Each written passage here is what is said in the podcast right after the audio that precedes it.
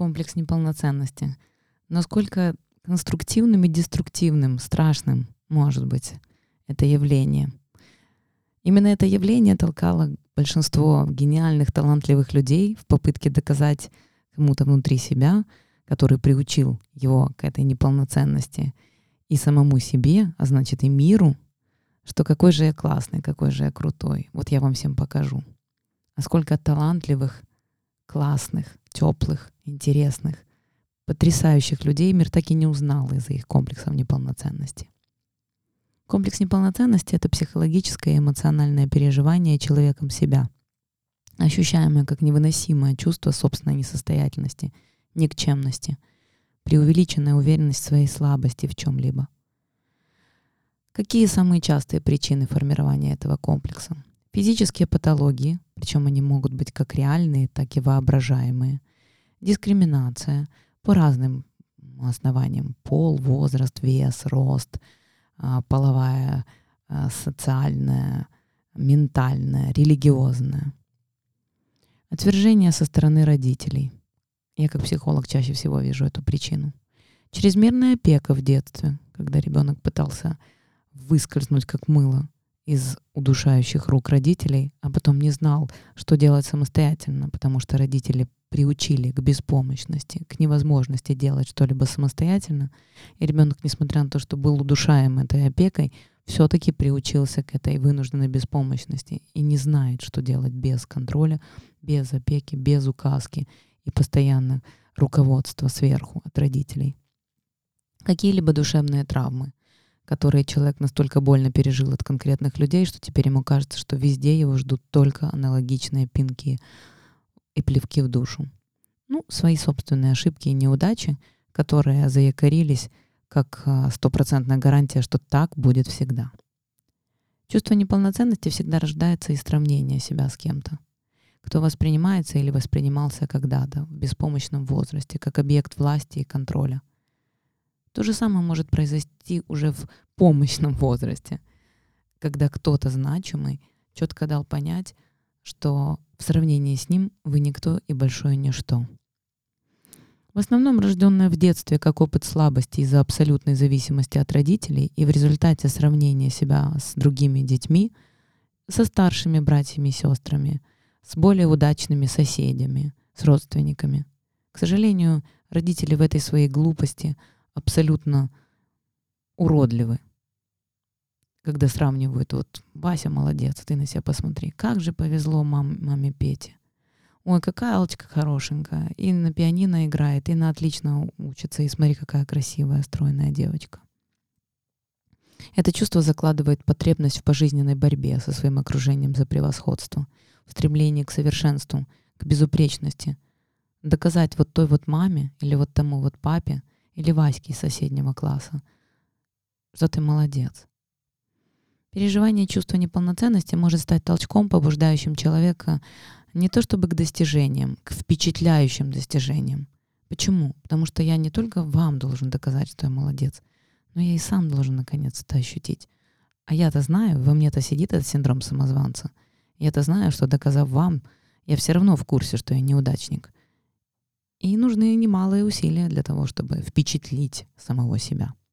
Однако, если приложенные усилия не смогли компенсировать имеющийся дефект, в кавычках говорю дефект, потому что это внутреннее ощущение, и желаемый результат не достигнут, то формируется субъективное чувство собственной неполноценности.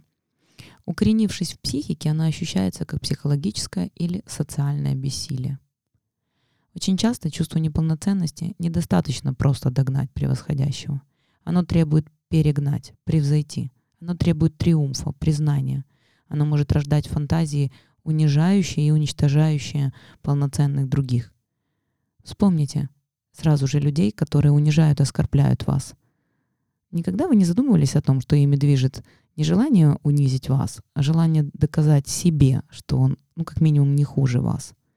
Это потребность вас тянуть с пьедестала, который существует в их голове, а никак не желание вас унизить просто, чтобы показать свое превосходство. Поверьте, доброта удел счастливых. Когда человек в курсе, что с ним все окей, у него нет потребности самоутверждаться за счет других, потому что это и так очевидно для него и для окружающих. Комплекс превосходства — это способ компенсации комплекса неполноценности. Врожденное и бессознательное стремление, призванное уравновесить чувство неполноценности. Это склонность к преувеличению собственных способностей и достижений. Оно проявляется как хвастливость, чванливость, заносчивость, высокомерие, обесценивание других, сарказм, язвительность. Часто оно проявляется в форме эмоционального насилия над близкими или значимыми людьми, становится средством манипуляции, не столько с целью унижения другого, сколько с целью самовозвеличивания. Это маска, скрывающая комплекс неполноценности. Посмотрите, какой я классный. Ну и что, что я знаю, что я никто. Прислушиваюсь, когда к воспоминаниям своих чувств, которые у меня остаются после общения с моими пациентами – которые жалуются на раны неполноценности различной степени тяжести. Мне всегда очень больно, грустно, тоскливо. И, знаете, ощущение какой-то брони от них. У меня какое-то чувство растерянности часто от них. Потому что передо мной может находиться адекватно красивая женщина, которая чувствует себя старой, никчемной, никому не нужной — сравнивая себя со словами какого-то нарцисса, под влияние которого она попала. Или мужчина, который объективно заслуживает уважения благодаря своим достижениям, но который подпал под влияние унижающей и самоутверждающейся, совершенно неудавшейся с точки зрения социума жены, которая никакая мать, никакая хозяйка, никакая жена, никакая любовница, но четко дала понимание – что я в доме главная. Все почему? Потому что в свое время папа этого мальчика сказал ему, что ты никто и ничто. Я никогда не буду тебе помогать. Мне стыдно, что ты мой сын. А сын давным-давно интересный, красивый, умный, с кучей друзей, которые уважают и восхищаются им, с достатком, с возможностями. Но через призму того папы и отголоски этой жены он по-прежнему считает себя невыносимо неполноценным, зависимым от мнение тех, кто только утверждает его в том, что он большое ничто. Невыносимость неполноценности. Кого же не выносят эти люди с комплексом неполноценности? Себя, конечно же. А куда они себя не выносят? На чей-то суд, на обозрение. Они боятся, что их увидят, их осмеют, их осрамят, ткнут пальцем тщательно от всех скрываемый дефект, разоблачат, наконец, этого самозванца, эту страшную девочку — или никакого мальчика. Вот эта невыносимость, подобно внутреннему яду, отравляет тело, душу, делает любое общение, дружбу, любовь пыткой. Я хуже, чем они. Они знают об этом. И, к сожалению, очень часто человек поворачивается к искренней любви, к искреннему общению, к искренней дружбе не той своей частью, той частью, которую человек считает ущербной, которую он пытается активно забронировать, спрятать, и демонстрирует агрессию, демонстрирует сарказм, демонстрирует язвительность. Потому что внутри него живет маленький мальчик, маленькая девочка, которые уверены в том, что искреннего отношения к ним быть не может. У них нет доверия к миру, нет доверия установке, что я достаточно хорош, чтобы меня любить, чтобы меня принимать таким, какой я есть. А раз нет доверия, значит, есть уверенность, что мне врут, когда говорят, что я хорошая, что я красивая. Вот я вам покажу за это вранье. Какие признаки комплекса неполноценности? Частые и сильные переживания из-за собственного поведения, собственных неадекватных реакций на действия других людей, как я вижу глазами окружающих, как я смотрюсь. Неадекватность реакции на различные жизненные ситуации, на поведение других людей. Откуда может взяться эта адекватность, если у меня нет адекватного восприятия самого себя? Чувство скованности при решении задач, которые оцениваются другими людьми – и отсюда постоянная неуверенность в себе и в том, что я делаю все правильно. Чувство страха, беспокойства при ожидании предстоящих встреч, разговоров со значимыми людьми. Очень часто нерешительность таки сделать эти разговоры, эти встречи, эти проекты из-за страха облажаться. Но вот эта невыносимая часть тут же оживляет часть протестующую, ненавидящую эту слабую, никчемную, всеми презираемую размазню и урода, жестоко требующая. Сделай меня сильнее их. Таким, чтобы все те чувства, которые только что уничтожали меня, испытывал не я, а они. Пусть это я стану недосягаемым для них. Пусть теперь они завидуют мне и горько сожалеют о том, что когда-то они отвергали меня. Комплекс неполноценности негативно влияет не только на самооценку, но и на самочувствие и поведение человека. Человек словно боится жизни. Он мучается от чувств стыда, позора, вины, ревности, зависти, неприятия себя, злости, отчаяния. Человек с комплексом неполноценности убежден в превосходстве окружающих над собой, ощущает себя ущербным на их фоне. И все это соединяется в тяжелое болезненное чувство, с которым порой невыносимо жить. Я урод, я ничтожество, ненавижу себя. И пусть эта вера иррациональна, не все можно исправить простым разубеждением и уверением в том, что, ну слушай, нормальный у тебя нос, фигура у тебя очень даже ничего, а смотри, какой ты человек интересный. Не верю, настойчиво самоуничижается кто-то внутри и снова заворовывает все выходы и входы в свою душу, потому что больно, потому что больше невыносимо, нетерпимо. За то, что я сейчас вдруг стану собой и смогу сказать о том, что я чувствую, чего я хочу, что я думаю. Чей-то глубоко зарытый, давно забытый, но очень знакомый до боли голос, привычно резко и грубо, отсекает. «Отстань от меня!» Как бы говорят, мне не нужен. Отвали от него. Что ты к нему пристает? Что не видишь, папа занят. Тем самым давая посыл, справляйся сам как можешь. И в очередной раз ребенку становится больно и страшно. Все, хватит, прекрати. Тем самым давая ребенку понять, что ты не имеешь права хотеть что-либо. Всем плохо, что ты ноешь? Твои чувства не нужны и не важны. Будешь ныть, я тебя закрою дома одного. Или не заберу тебя отсюда. Угроза быть отвергнутым самым главным человеком, мамой. Тебя никто не спрашивает. Твое мнение никого не интересует. А ты кто такой вообще, чтобы что-то заявлять, чтобы что-то хотеть? Тебя кто-то спрашивал. Ты никто. Помалкивай, а не то тебя засмеют. Не стыдно? Ты глупый. От тебя ничего умного вообще не услышишь. Молчи. А в зеркало ты себя видела вообще? Ты что, вот так вот выйдешь из дому? Другие лучше, чем ты. Боже, какой у тебя смешной нос, уши, платье, коленки. Ты некрасивый. Знай свое место, выскочка. Ты обречен быть внизу. Не надо даже руку поднимать, чтобы отвечать, чтобы все засмеялись. Вот каждое такое послание заставляет искать способа как-то защититься от обиды, унижения, стыда, вины за свое несовершенство, свою убогость. И если эти страшные посылы исходили от значимых людей, а не какой-то случайной ошибочной выскочки, мальчика или девочка со школы, когда ты приходишь, утыкаешься в мамину подол или в папины теплые руки — и мама и папа спасают, оберегают и говорят, что ты? Ты самая красивая, ты самый умный, кого ты слушаешь? Посмотри на этого несчастного ребенка. Ну что он может нормального сказать? Его воспитывает мама-одиночка, которая работает с утра до ночи. Ну, конечно, она не может дать этому бедному ребенку такое количество любви и внимания, чтобы он рос добрым, ласковым, как ты. Конечно, он кусается. Но не обращай внимания, этого ребенка можно пожалеть. Так нет же. Основная масса детей — воспитываются этими злыми мальчиками и девочками, недолюбленными в детстве. И теперь считающие, что самая главная ответственность родителей — это дать нормальную одежду, нормальное питание, нормальное образование. Я достаточно хороший родитель, чтобы ты что-то от меня хотел. А мне кто-то дал в детстве, чтобы я тебе давал.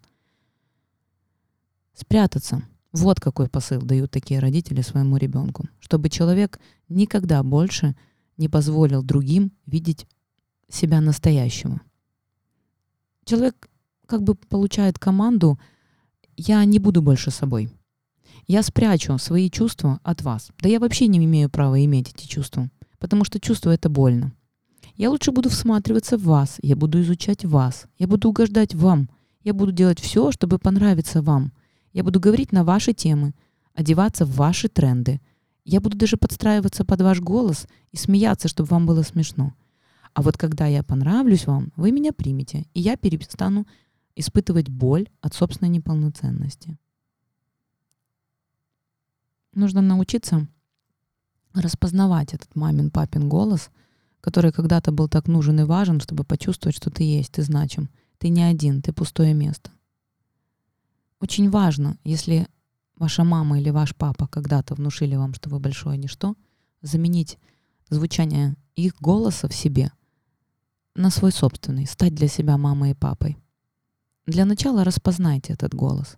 Кто вам когда-то сказал, что у вас страшные уши, что вы кривой, косой, тупой, глупый, отвали, не трогай меня, отстань, ты что не видишь, я занята. Различите этот голос. Отсоедините себя от него. Это не вы, это не про, не про вас, это про этого человека, пусть даже такого родного и значимого. Но это про маму, это про папу. Это про того любимого мальчишку или любимую девчонку. Вам казалось, что это любовь. Каждый человек делает больно только из своего пустого, черного, болезненного, травмированного нутра. Это ничего общего с вами не имеет. К вам это не относится. Это относится к той боли, которую человек не пережил. Вот так как вы сейчас носитесь со своим комплексом неполноценности и страхом отверженности, вот точно так у каждого человека есть зияющая пустота, которую он отчаянно прячет от окружающих и от вас, даже если вы его сын или его дочка. Расскажите себе, что вы не пустое место, что вас слышат и понимают. Вы слышите и понимаете себя, что вы достойны внимания, искреннего участия и заинтересованности. Вы личность, вы ценность. Вас любят. Смейтесь вместе с собой. Признайте, что шутка — это когда смешно, а не когда больно и стыдно, и нужно это спрятать. Плачьте вместе с собой, когда больно и тяжело. Утешайте себя. Вы ценность для себя. Вы и есть смысл своей жизни. Потому что в жизни есть только один смысл — жить. Не мешайте себе жить. Вы имеете право на полноценность. Имеете право быть собой. А когда становится не страшно, разговаривайте, думайте, чувствуйте. Делайте что-то совпадающее с реальностью, а не с ожиданиями от вас. Тем более вы понятия не имеете, что от вас ждут, потому что вы исходите из позиции своего комплекса неполноценности и страха отверженности. Вы не знаете, что на самом деле человек от вас хочет и какими мотивами он руководствуется. Вы цельное, вы искреннее и спонтанное существо. Вы личность. Вы человек. Это так безопасно, это так свободно и легко быть самим собой, потому что искренность — это от слова «искра». Это когда вспыхиваешь, проявляешься, привлекаешь к себе внимание, ты искришь собой, ты излучаешь особый свет. Потому что быть искренним — это значит быть настоящим. А по-другому быть собой невозможно. Снимите маски, откройте эту броню. Лучше вы останетесь в вакууме от тех, с кем больно и страшно. Наконец-то выгребите себя — вы когда-то его похоронили. Раскопайте. Отмойте. Уберите вот эту грязь, которая налипла в течение жизни. Рассмотрите этого человека и подумайте о том, что быть на самом деле похороненным — это страшно. А жить похороненной жизнью — ох, раскапывайте себя. Вытаскивайте на свет. Светитесь, искрите. Все чувства имеют смысл. Ну в чем смысл чувства неполноценности?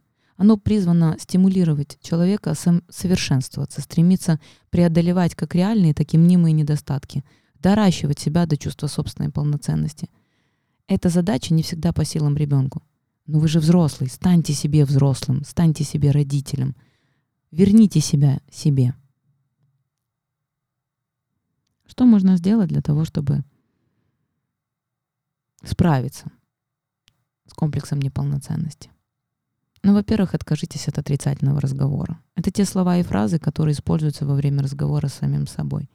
Я знаю, что я не понравлюсь, я знаю, что я хуже всех, я знаю, что я провалю этот проект, я знаю, что я облажаюсь, я знаю, что я одета неинтересно, бедно и, и скромно. Остановитесь и прервите этот негативный внутренний монолог. Помните, вы не несете ответственность за эмоции других людей. Вы верите, что бесполезно только потому, что кто-то когда-то значимый накричал на вас и обозвал бестолочью? Ну, come on, этот человек мог просто устать. Просто злиться на то, что вы лучше, чем он или она. Если другие вас называют глупым, бесполезным, то только из-за собственной моральной ущербности.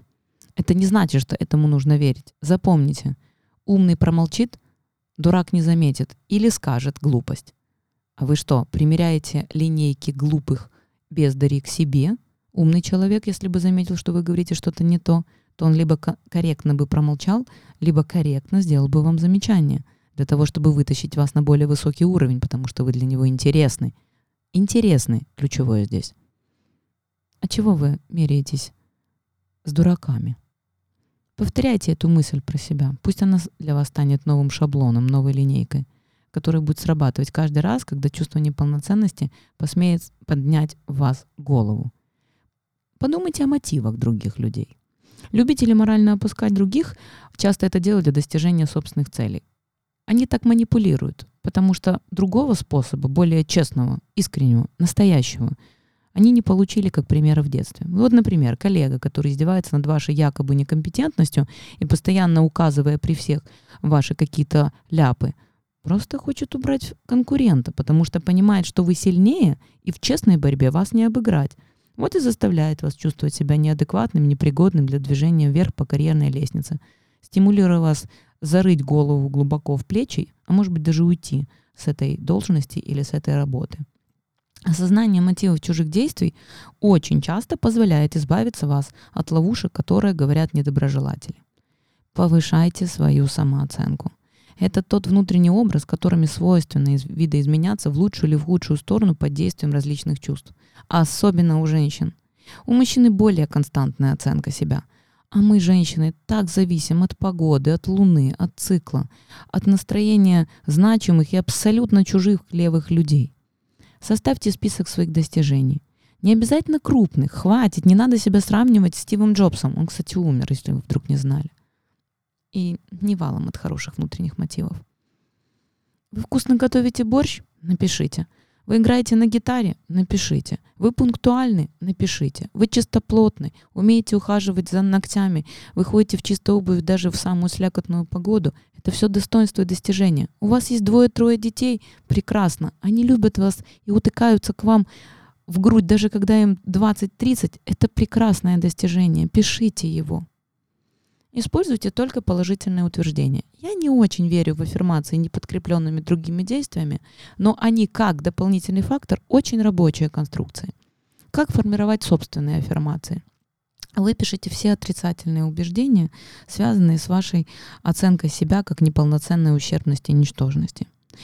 Детализируйте любую мелочь и постоянно повторяйте себе – не просто я умная, красивая, уверенная в себе женщина, или я а, достойный, а, порядочный, доста- живущий в достатке мужчина. А акцентируйте внимание на каждом своем недостатке. Я легко и красиво преодолеваю споры. Я умею вовремя прийти, если вы, например, опаздываете. Я умею красиво, ярко одеваться, чтобы вызывать интерес к своей внешности. Я всегда адекватно соответствую обстоятельствам шучу и так далее и тому подобное. Повышайте свою самооценку постоянными переключениями с «не» на «да», с минуса на плюс. При каждом при каждой какой-то внутренней своей мысли и западанию в неполноценность моментально вспоминайте, что вы писали в правой колонке, где позитивное утверждение. Как только вы поймете, что стали жертвой самообмана и верили в ложные убеждения, то вы сможете избавиться от комплекса неполноценности. Единственное, что самооценка — это одна из самых сложных конструкций, над которой придется долго и упорно работать. Поэтому достижения пишем постоянно, аффирмации положительные в, как контраргумент к отрицательным повторяем каждый раз, когда натыкаетесь изнутри или извне на какое-то, как вам кажется, подтверждение своей собственной несостоятельности. Удалите ярлыки, которые вы на себя приклеили. Это те слова, которые описывают определенные плохие черты. Тугодум, тупица, посредственность, неуклюжая, страшная, толстая. Избавьтесь от этих ярлыков. Дайте себе толчок вперед на пути преодоления чувства неполноценности. Переклейте эти ярлыки. Вот прямо вспомните, смотрите, есть очень крутая техника из психосоматики когда вы вспоминаете человека, который вам приклеил этот ярлык, ощутите этот ярлык. Вот прям как бумажка, на которой черными буквами написано это жуткое слово. Вспомните ситуацию, в которой вам тот или иной человек дал это ощущение тупицы, толстой, неуклюжей. И вот этот листик вместе с этим жутким словом переклейте себя на этого человека. Поверьте, ему ничего плохого от этого не будет. Если же вы хотите что-то плохое, представьте, что вы прямо на кусочки рвете эти бумажки и швыряете ему в лицо. Ощутите внутри вот это чувство освобождения, высвобождения энергии. Почувствуйте, как вы отдаете чужую эмоцию этому человеку. А потом возьмите от этого человека другой ярлык. Ты красивая, я люблю тебя, я уважаю тебя, ты ценность. Как бы абсурдно сейчас это ни звучало, вы не представляете, насколько чудодейственна эта техника, и я уверена, что у вас это получится. Попробуйте. А потом напишите мне в комментариях а, к этому подкасту в Apple приложении или куда угодно в соцсети, получилось ли у вас отдать эти ярлыки. С каждым из этих людей поработайте отдельно. Я уверена, что вы выйдете на совершенно другой уровень. Игнорируйте критику, это следующий совет. Не обращайте внимания на критику, которая включает обстоятельства, которые нельзя изменить. Вас могут ругать за физические, психические, генетические особенности. Что угодно. Этот тип словесных оскорблений очень часто оставляет эмоциональные шрамы, бьет по самоуважению. Сосредоточьте внимание на своей уникальности. Упирайтесь на свои собственные убеждения и ценности. Критика может восприниматься только конструктивно и только от эксперта. Задайте себе вопрос. А критику человека, которого вы сейчас слушаете, она исходит от эксперта? Она поможет вам выйти на другой качественный уровень? Нет, значит, это критикан, а не эксперт. Уберите его, отдайте ему тот ярлык, который он вам приклеил только что. И всегда помните, никто не может внушить вам чувство неполноценности или понизить самооценку, если вы не позволите сделать это. Запомните, что вы самый главный критик, с кем нужно на самом деле справиться. Спросите себя, а вы эксперт в этой сфере? Спросите себя, а вы любите достаточно себя, чтобы иметь право говорить о себе плохо? Нет? Ну давайте, влюбляйтесь в себя. Взаимной вам любви с самим собой. Потому что единственный человек, за любовь которого стоит бороться, это вы. Вы себе должны эту любовь, больше вы никому ничего не должны.